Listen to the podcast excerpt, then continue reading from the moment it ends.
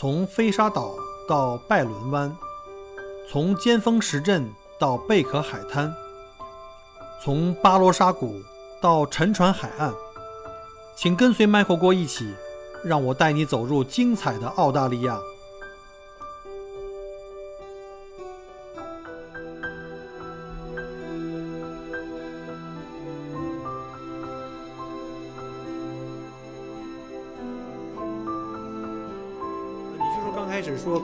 其他同学比，你的语言可能刚开始有吃亏的。其实不光是语言，其实语言后面代表的是你整个成长环境里面这个文化的因素。对，就是整个这个认知体系、教学体系是不一样的。就我之前在就是川大的中文系，我们的课程是中国文学，就是古代文学、现代文学、古代汉语、现代汉语这些东西，在西方的语言学教育体系里面是就是完全，当然是完全没有的。零的对，所以就是语言学的东西，我们在中国的时候其实并没有很重视，再加上我们语言学的体系不一样，理论体系不一样。就是之前有一位嘉宾叫 Candice，他读的也是就是在澳洲是那个语言相关的课，然后他介绍了一期这个，他介绍了当时是乔木斯基的理论，给大家简单介绍了一下吧。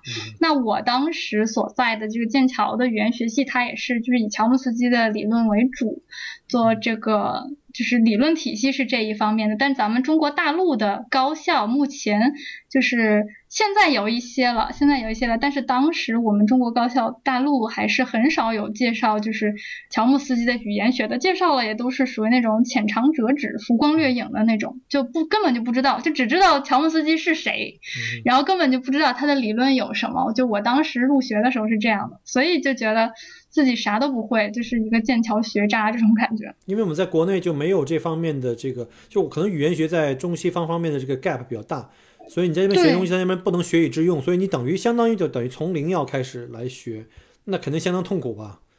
对再加上语言，文化的就是差异，是，就是落差特别的大，就当时就是我就是事实上我就是觉得我是个学渣了，就是但是当时是内卷的思维嘛，就是我当时脑袋里面想的就是，哎，我要变得更好，我要更优秀这样的想，嗯所以就是刚才。我就是说到那个麋鹿那种感觉，我就看到那个麋鹿那个脚，我就真的觉得这不就是当年的我吗？这种感觉，就我脚长得那么大，但是其实后来发现它对于我这个个人的成长是没有用的，所以就是在嗯在内卷这个方面，我成为了卷成了一个剑桥学渣，所以我其实，在就是在卷到了剑桥之后，发现我卷不赢，嗯所以就是后来我就是自己属于这种慢慢的就是。自己也有更多的经验和更多的经历之后，我也会有自己的思考，所以我就是后面觉得这个内卷其实是个伪命题，就只要我跳出这个思维模式，嗯哼，就是我就是成为我自己就可以了，就是李白那种天生我材必有用嘛，对吧？不要跟别人比，对，跟别人比我就是学渣，就跟别人比我就永远赢不了，嗯所以呢。就是我是当时这个就是是这个语言学系倒数第一，这是没跑了。反正 因为他们说的我什么都不会，然后但是后来呢，我就是也是找到了一条自己的路。我博士的课题做的是 bilingualism，嗯，就是双语，对，中英双语的。那我也就是因为就是我会说中文，中文说的好的优势嘛，嗯我研究了不同的双语的人在这个使用语言的时候，两个语言之间的影响。就是比如说，我们现在其实在说中文，咱们在用中文聊天，但是有的时候我们会突然冒出一个英文单词来，对不对？对，因为有一些词在两个语语境里可能不存在，或者说互相之间没有完全完美的替换，所以哎用这个英文才能够特别完美的解释，或者说你的状态。对，所以其实当也不光是单词，就是有的时候我我就是会发现这样一点，就是其实大家两个语言之间不可能完全去屏，就是屏蔽掉另一门语言。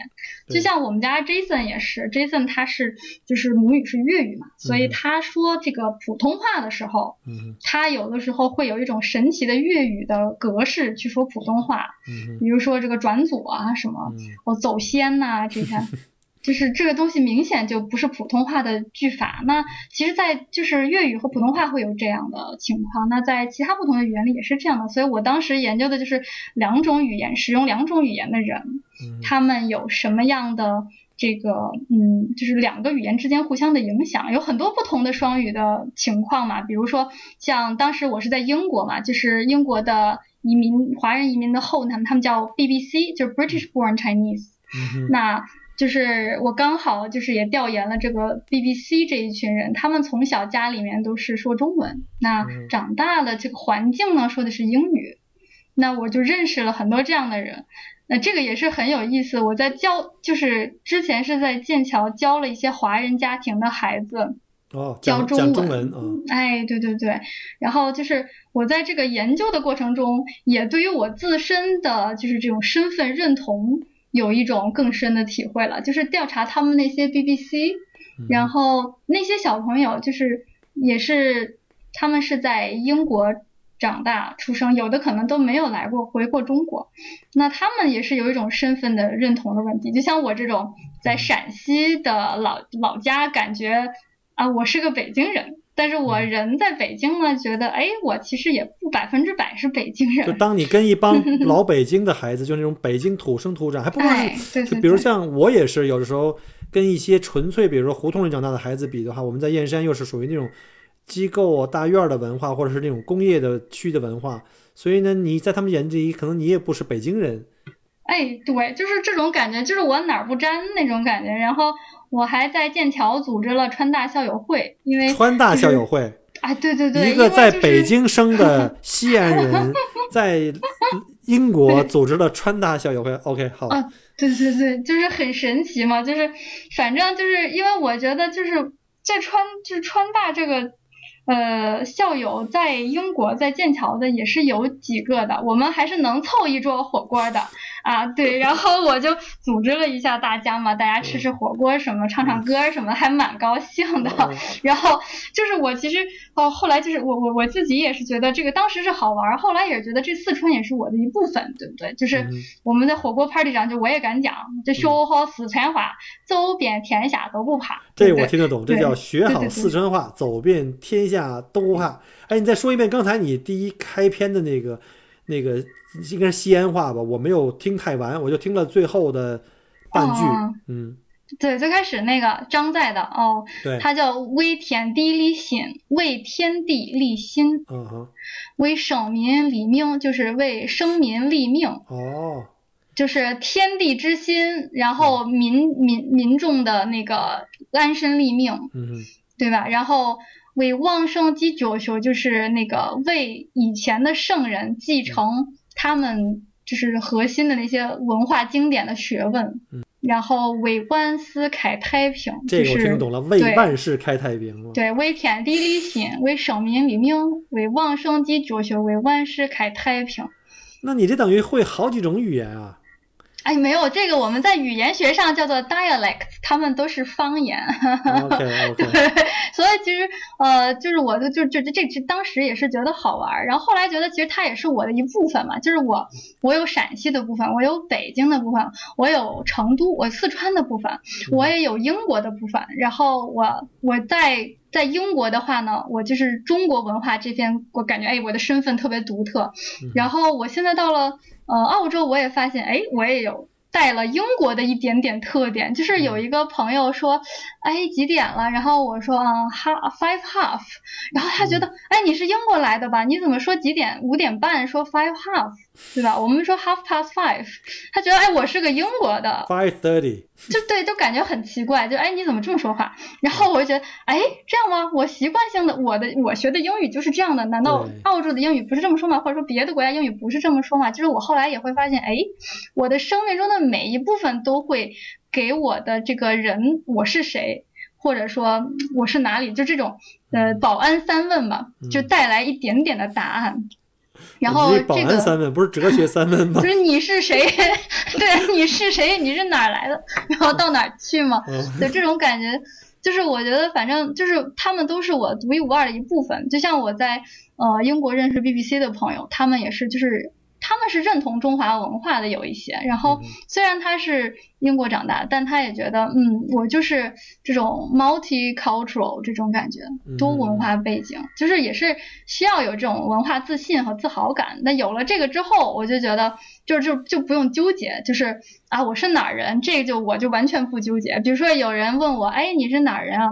我说我是北京的。然后他如果觉得奇怪，就说：“哎，你是北京的，听你口音好像没有特别的北京嘛，就是没有，没有就是儿化音啊什么。”哎，是，对。然后我会说：“哦，可能因为我老公还 Australian 咯。”哎，你广东话讲的很好啊，比我讲的强多了。我发现女生要比男生的这个语言天分要好一些，这是不是有基因的影响啊？啊，不是，我觉得可能因为对，就是我们就是可能女性她会可能。有也有就是音乐方面的这个相关性吧，就是有时候有一些发音方面的东西和肌肉控制跟唱歌的原理是一样的。就女性会比男性有的优势是吗？我发现我去广州生活了五年，有看我看别的女孩子去广州生活两年，那那广东话讲的很好。我去那儿连五年都不行，只是听还可以。嗯，对，这可能也就跟这个就是学习动机有关。就是有的时候，你周围的人如果都觉得就是这个说普通话没有问题也没关系，但是我就是 Jason 他们家里，然后我公公婆婆他们就是都是只说粤语，而且粤语优先的，所以就是这个我觉得，哎。那我作为一名呃有有语言学专业素养的剑桥学渣呢，我可能也就是应该尽我所能的去为沟通的顺畅贡献一点力量，所以我也学了。我觉得你做这专业，你学这专业特别适合你，真的特别适合你。对，就是我看你讲的现在讲了至少你说是方言也好，但是我觉得在某些程度下，比如像广东话跟普通话，我觉得有的时候不仅仅是呃不同的方言而已，我觉得在很多语法上都完全不一样，包括像客家话。所以呢，你你真的挺挺挺牛的。对我其实就是最开始也就是觉得语言比较好玩吧，就是没有真的，就是我是真的是纯兴趣，就没有就为了学成什么样子，就是特别的随意，就是这一种，就是我就说的就是学渣嘛，就我研究语言学可能没有那么强烈的就是。啊，我要成为什么语言学家这种就是没有，当时没有这个想法。但是我觉得，就语言学对我的生活还确实是很有帮助。就比如说，我就能够读懂或者说听懂别人的言外之意，就是对。就最开始我们提到那个 Jason 节目里面说，啊，我们要是不移民的话就离婚，对吧？就。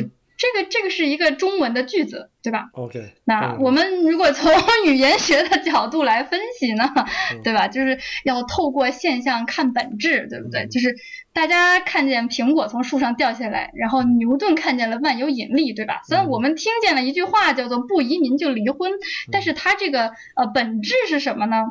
啊，我我个人的理解，就像。嗯，就比如说那个，你要是不陪我去游乐场玩，我就不要你了，哼，就这种感觉。就是一种 叫什么娇嗔呢，或者是怎么？卖萌吧。卖萌。当时你知道吗？这个录完以后，当时还在问他，我说这句话要不要一会儿掐掉？结果后期我忘了掐。就播出以后，我在 我就自己自责了一周。我说会会不会因为这个这句话没有掐掉，Jason 回去跪了一个星期的这个 搓衣板呢？哦，没有没有没问题，他是跪键盘。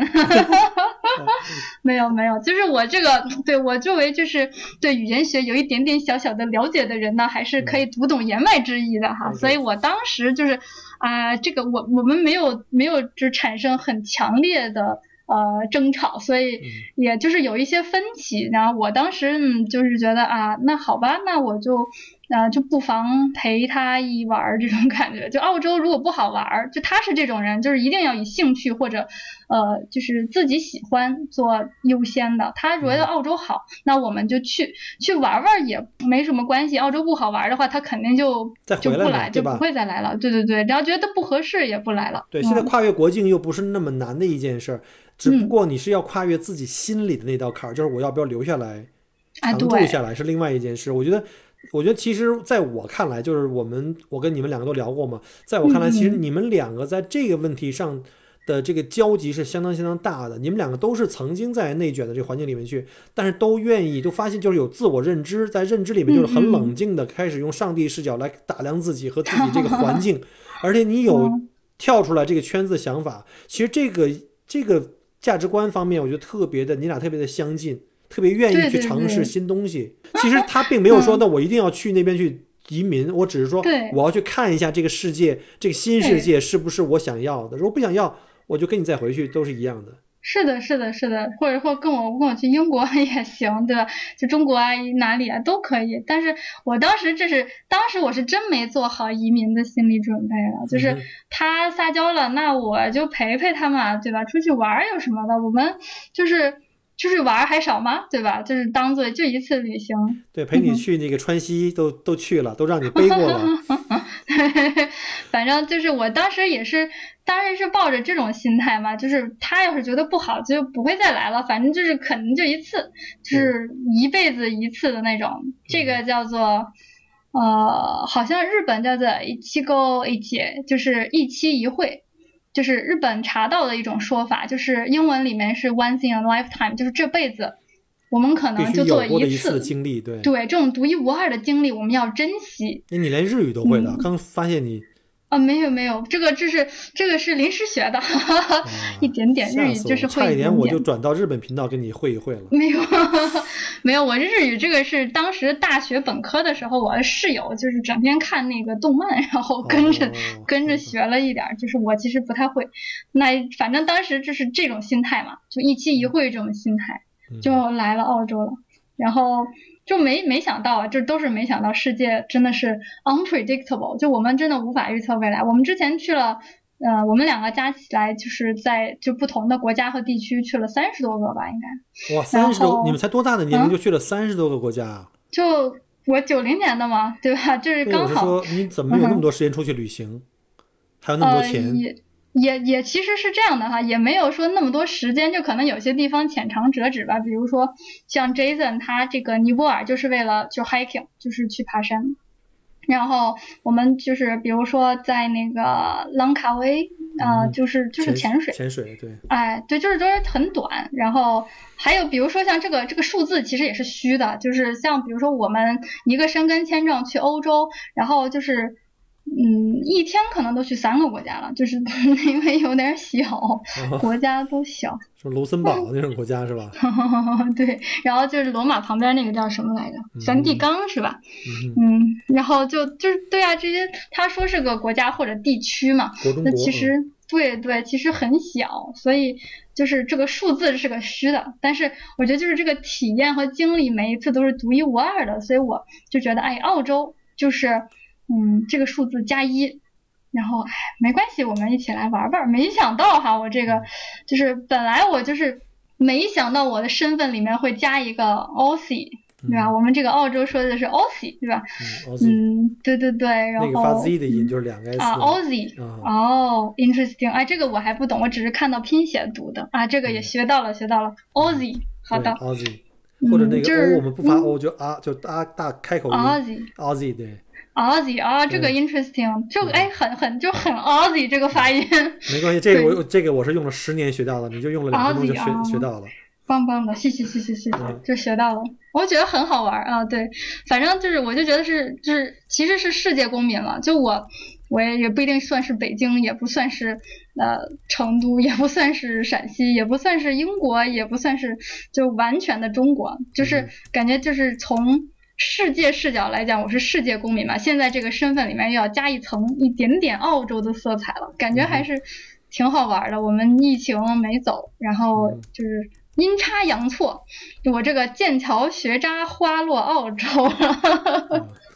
嗯是被他给带到澳洲来。你们是刚开始其实是真的 是以这个考察的这个目的，以旅行的形式来澳洲，但是是以嗯考察的目的，就是有想看看澳洲是不是跟你们梦想中的那个将来的生活环境一致，是不是这个目的？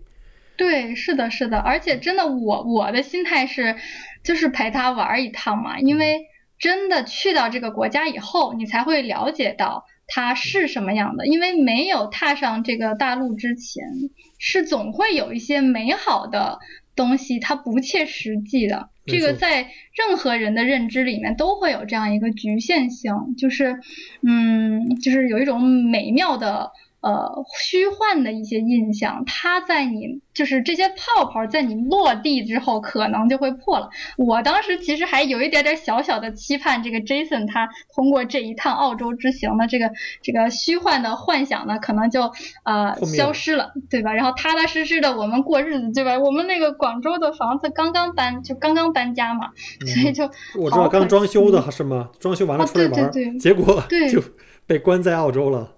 对对对，我们就双十一就是买了好多东西，然后就结果就是第二年春节就没再回去，那房子还是新的，哎，好可惜。反正但是当时就是没想到，现在属于这么这么一看，就是这人生岔路真是多啊，就是一不小心就转了个弯儿，跑到了不同的地方了。可是我觉得反过来讲，人生最可爱、最可贵的，不就是因为你不知道下一个转弯会发生什么事情？这不也是他最最迷人的地方吗？对，就这种不可预测的这种感觉。嗯哼。嗯，反正就是当时就是就理想和现实的落差，其实因为我觉得。Jason 可能会有，是因为我我这个人，我到了英国之后，我自己亲身经历了这样的落差，所以我觉得，哎，Jason 可能到了澳洲就不想移民了，就这种感觉，就是他会放弃，对，就是我觉得，哎，没准就是对吧？嗯，他就放弃了，结果没想到反而把这个梦落实了，这也是一种。嗯，就是 unexpected，就像就像你说的，嗯，很不一样，就是这种这种未知性和不确定性，它有就是无限可能性的另一面，所以嗯，也还是蛮有趣的。对，我还是很一般来一般人来讲，可能会对未知的世界。呃，你们俩如果尤其第一次来澳洲的话，可能对未知世界会有一种莫名的恐惧感，因为它本身会带来一定压力和一些，比如觉得很激动、很刺激。但是其实他后面也有对未知的一种莫名的恐惧。但我看他，我看对他的采访，我会发现他是那种特别希望挑战自己、挑战未知的那种人，他有激情。对，是的，是的，就是他是毕竟是户外的领队嘛，就是有一种冒险精神，这个是很棒的。就是嗯，因为我们就是东方文化，其实比较注重的就还是就稍微保守一点，并且就是稳稳定一点嘛。没错。但他喜欢的是冒险，这个也是他很很与众不同的地方，这也是他的魅力所在了。就是这当然这是我眼中的 Jason，但很可爱，我觉得。而且我其实也觉得就是。从我的角度来讲，跳出舒适圈，这是一个非常好的，或者说是学习，就是不同的经历也是学习。其实不光是在学校里跳出舒适圈，这是一个非常好的尝试。就是，比如就像我刚才说，就理想和现实它是有落差的嘛。就是，但是你必须得亲身知道了或亲身看见了这些东西，你才知道以前的认知或者以前知道的那些东西它是错的。并且去建立一个真实的或者说是正确的这样的一种新的知识或者认知的系统，这样才能让我们就是更好的去在新的环境或者现实中去 move on，就是继续的生活下去。这个东西是一个很重要的学习能力，就是处理这些嗯未知的挑战。这个是可能。就属于那种认知上面的 adventure，就是这种冒险精神。就是我是有，我是喜欢这样的冒险的。那 Jason 呢？他除了这样的冒险，他还特别喜欢现实上的冒险啊，去一个不同的地方。所以我觉得我们两个在这个价值观方面，呃，就悄悄撒一把狗粮，还是非常非常契合的灵魂伴侣。对，我觉得你俩就很像，在 这方面非常像。但是肯定在两个人的关系里面，我觉得还是可能有一个人呢。是在至少在表面上是起到主导作用，是不是在你俩的关系里面，他在这个生活的取向或者是走向上面，他还是比较主动的那个？对，就 Jason 其实他还是会就是实践比较实践方面操作经验比较多，因为毕竟我是就是一直读书，然后工作经验很有限，所以我社会经验比较有限的话，我会去嗯怎么说呢，就是判断他所做的选择，并且我表示同意。然后呢，我们两个就是确定了这样的选择，就往下走。所以，因为我就是还是尊重，就是就是我作为一个学渣嘛，对吧？作为学渣，当然是尊重比我就是更强的，就是在某一方、某些方面比我更学霸的人。在我觉得我的眼里看来啊，就是 Jason 在社会经验和一些就是大的方向的判断来说的话，他是比我优秀的。所以说男人的这种直觉或者这种激情。对对对对，就比如说在山里迷了路，在人生的道路上也是这样的，就是我们在山里迷了路，下一个方向怎么走，我们根据风向，根据呃或者地图啊，或者根据我们的定位，或者根据各种我们知识和经验去判断接下来的路怎么走。嗯哼，嗯，对，也不只是在山里，对吧？还有各种各样的情况它这是一个人的综合判断能力，这个决策能力。所以其实就我们两个人就是 make a great team，就是还是比较好的。他是一个很好的 leader，我是一个很好的协调，是你吧？所以们你们从嗯这个、这个四姑娘山情定终身到现在，你们有多少年了在一起？嗯，那个时候是一二年初吧，现在我想想啊，那也现在是八年了，对，哎八年抗战都成九年了哦。九九年了。其实我觉得两个人在一起21年嗯磨合的话，我觉得出过五年，基本上这关系会稳定。当然，达到了十年这个层级的话，那是一种叫默契，就那种默契，就是可能没不用需要任何语言，他的一个眼神，你就可以领会到了百分之九十九的意思。就好像嗯两个长期在一起跳交谊舞，对吧？男伴儿的引导和这个女伴儿的配合，就跳国标舞的时候那种特别特别美的时候，根本不是他们俩通过，一定要通过，当然也有大量的训练，但是真正是最后靠的是配合，因为在现场中很多的发挥、避让，对吧？动作、手势、眼神，我觉得你们俩这种配合特别好，就像一对嗯特别棒的舞者。啊，谢谢谢谢，我就觉得 Michael 这也是知识很渊博啊，这个交谊舞这个神奇的比喻，哎，我以前还没想到，很有意思。对，因为我原来大学的时候特别喜欢跳舞，结婚以后就再也没跳过了。啊，可以可以教教 Jason，我感觉 Jason 在这个舞蹈方面就是没有什么天赋，嗯，这个你可以，这个 你可以慢慢去影响他，因为毕竟你们在霍巴特嘛，而且在澳洲好像交谊舞这个这个环境也不是特别的，不像在中国啊，哪怕不行去广场上去跳一段都可以 加入广场舞的行列。啊，因为原来在哈尔滨的时候，呃，在当时那个环境下，整个就是东北嘛。他们把交谊舞当成，甚至当成一个健身的一个活动，你都不能想象那边的当地的舞场，什么文化宫啊、电影院的，早上五点就开早场，就是练舞的嗯，啊，特别哇，厉害。这个六六六，是的，点个赞，六六六，对，我就哎。突然想起来，其实你们 两个这个过程，呃，在人生上的这种互相的配合，这种这种默契，其实特别特别像一对特别配合特别好的这个，就是男女的舞者，特别好，在一起跳舞这样的。嗯嗯嗯，对，其实这也就是本来是就是一路磨合嘛，因为本来我是在英国，就是嗯。Jason 他后来他去了北京，但是我后来就不在北京了，我人在英国嘛，嗯。所以最开始还是就是异地，就是我们这个是 long distance，嗯还隔着时差，反正最开始也还是蛮就是很多奇奇怪怪的波折，也是一路走过来，就是也是那种就是理想跟现实有落差嘛，就是嗯。本来会我我其实是本来想着是。啊、就是优优先学业的，或者说优先事业。以前就是不觉得自己是学渣的时候，还是这么想的，对。然后后来，哎，后来发现其实，嗯，就是身边的人、爱人还有家人也是非常重要的。就这有时候就会就有这么一个选择。嗯就是我当时就是认识到自己是学渣了之后呢，就没有 没有那么的执着于这个就是所谓的理想了。嗯，其实我觉得很重要的还有一个，可能随着你年龄增加，你阅历的增加，你可能对自己未来或者自己的真正什么对自己最重要，对自己的就是人最难得的是有两件事，就看清自己嘛，一个是知道自己是谁，另外一个知道你真正自己要什么。可能随着你年龄增加以后，你逐渐开始知道，其实我真正需要的就是眼前和手边的这点这些人和这些事物。对，是的，这样的话，你是这个我幸福来的也更容易嗯一些。对我这个也是后来才意识到的，之前其实就就是之前就是一直在卷，就是从小在卷嘛，就是一路卷卷的惯性，就是卷到了博士。然后我其实也是有一个契机，就是嗯，就是这个博士第一年，您那个不知道您有没有了解，我们第一年其实不算博士的。嗯，不不算正式有博士资格的人，嗯，就是我们 PhD 第一年叫做 probationary，它就相当于是一个实习期。那实习的意思其实就是你要是不行就别干了，对吧？就随时就被 被 drop off，就是 drop off 以后你就完蛋了。呃，它是有这么一个第一年的，就是 first year examination，然后就是相当于这个博士资格的考试，或者叫做嗯。一个关键，就是一个关键的节点吧，就是第一年的这个 first year examination 过了以后，然后呢，我们就可以叫做 PhD candidate，啊，就叫做博士候选人这样的吧，就是博士资格候选人了。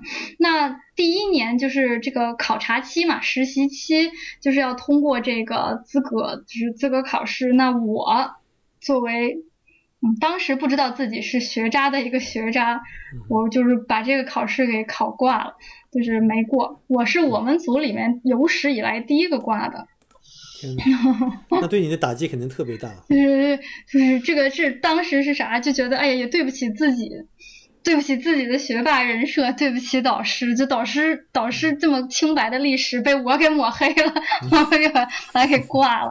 然后就当时还是也是因为没有什么经验嘛，其实后来我才发现他不是我的问题，我当时其实有点就是陷进去了，以为这是怪我，但是其实我当时嗯。就是还是有 argue 的，因为我其实有自己的想法嘛。就是我的那个当时挂掉我的那个 advisor，他给了那个一个 feedback，就是告诉你你有哪些不足是这样的。那他呢，就是缩写叫 TB 吧，就是呃 TB，他认为我我当时的那个理论就比较过时。嗯就是然后我当时也也有我的理由，我为什么采用这个，我就去 argue，就是去。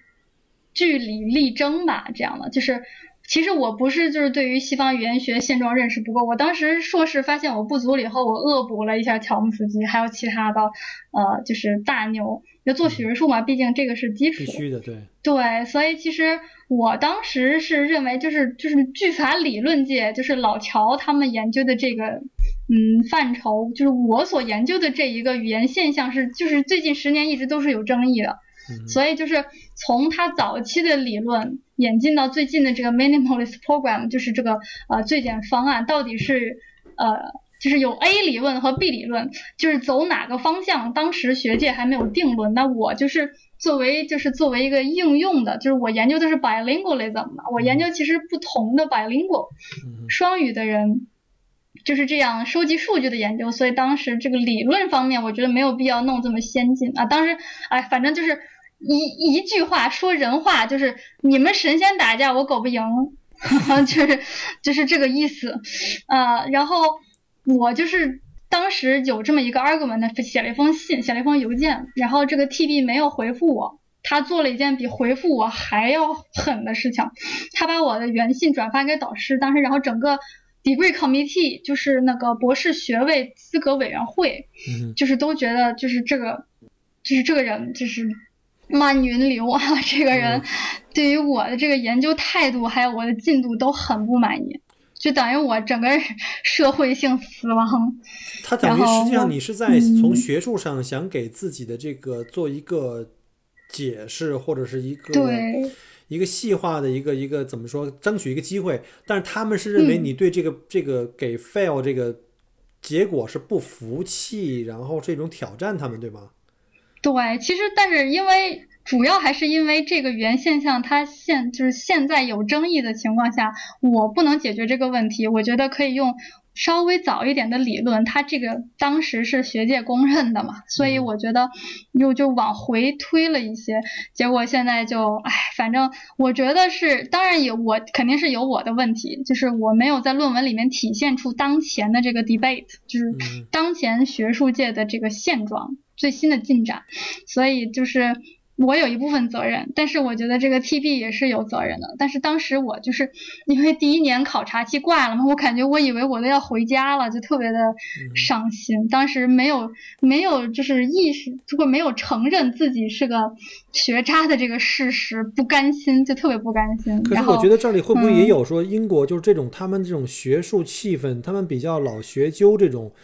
不像美国式的这种比较开放式的，就是它能容忍你不同的声音跟角度，它可以成绩给你说，我可能不完全同意你的这个学术的观点，但它会给你一个比较开放的学术的这么一个发言的机会吧？是不是英国在这方面比较守旧传统，或者英国很，其实我觉得在剑桥做的很好，就很多教授都做的很好。这个也是因为我刚才说我这个社会经验不足，我觉得其实是他人的问题，但是我并不懂，就是其实就是。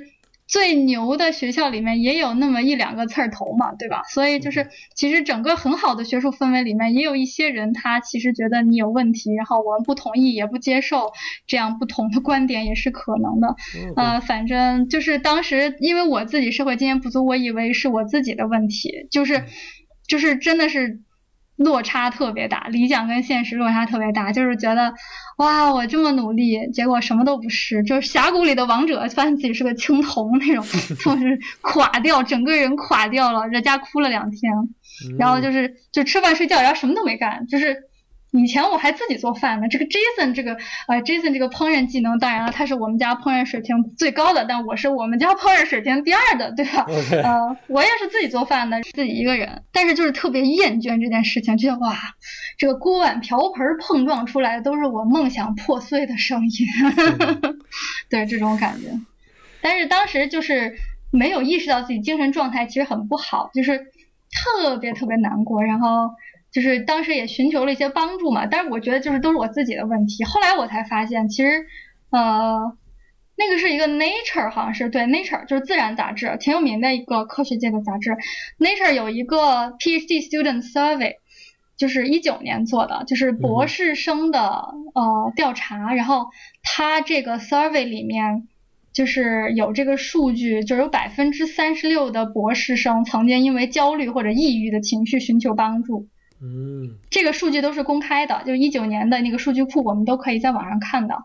我就是后来才知道的，当时不知道。哎，我后来才知道，要 要早知道就好了。当时就是特别难过，但是就是 Jason 一直陪着我，就特别。他已经到了，他那时候已经在英国了，是吗？没有没有，他人在，就是 he is there，但是 he's not physically there，he's there for me。嗯，OK，nice。对对对，所以我就是就是现在就是如果听友里面有这个。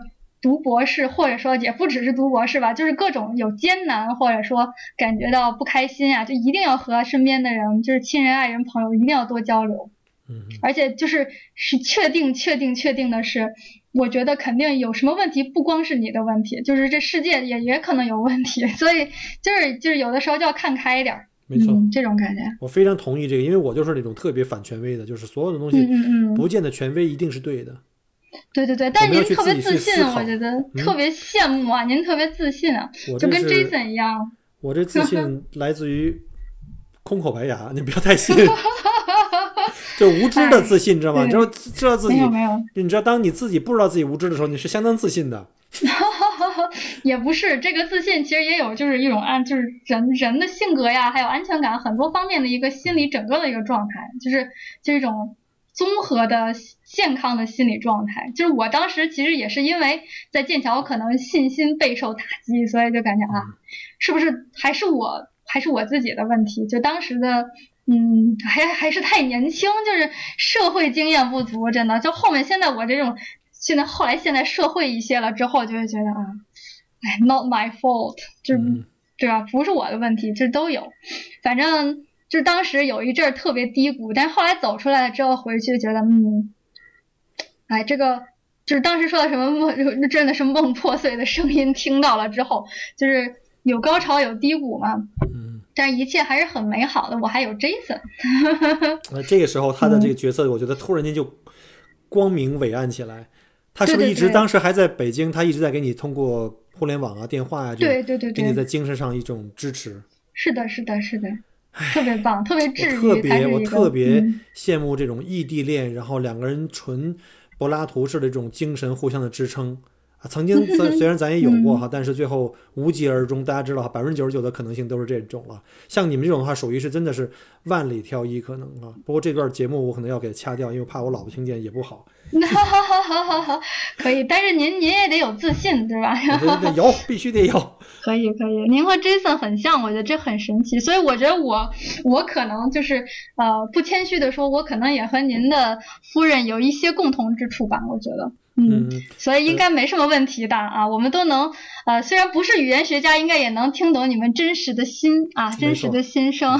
所以呢，我在这顺便感谢一下，不去感谢我前任的一百多个女朋友啊，谢谢你们成就了我啊。好，我们这个有点跑题了，这不能说到我的问题啊。实现了从理想到现实的跨越，Melody 终于开启了自我认知的觉醒，并逐渐成为了自己人生轨迹的主宰。欲知后事如何，我们明天同一时间继续收听。拜拜。感谢您关注和支持我的节目。除了音频节目，也欢迎您同时订阅“麦克郭聊澳洲”同名新浪微博和今日头条，以及同名微信公众号，里面有很多旅行、移民相关的资讯和攻略。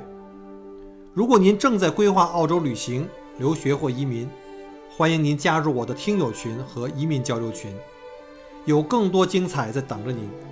Michael 郭约您相聚在澳洲，我们不见不散。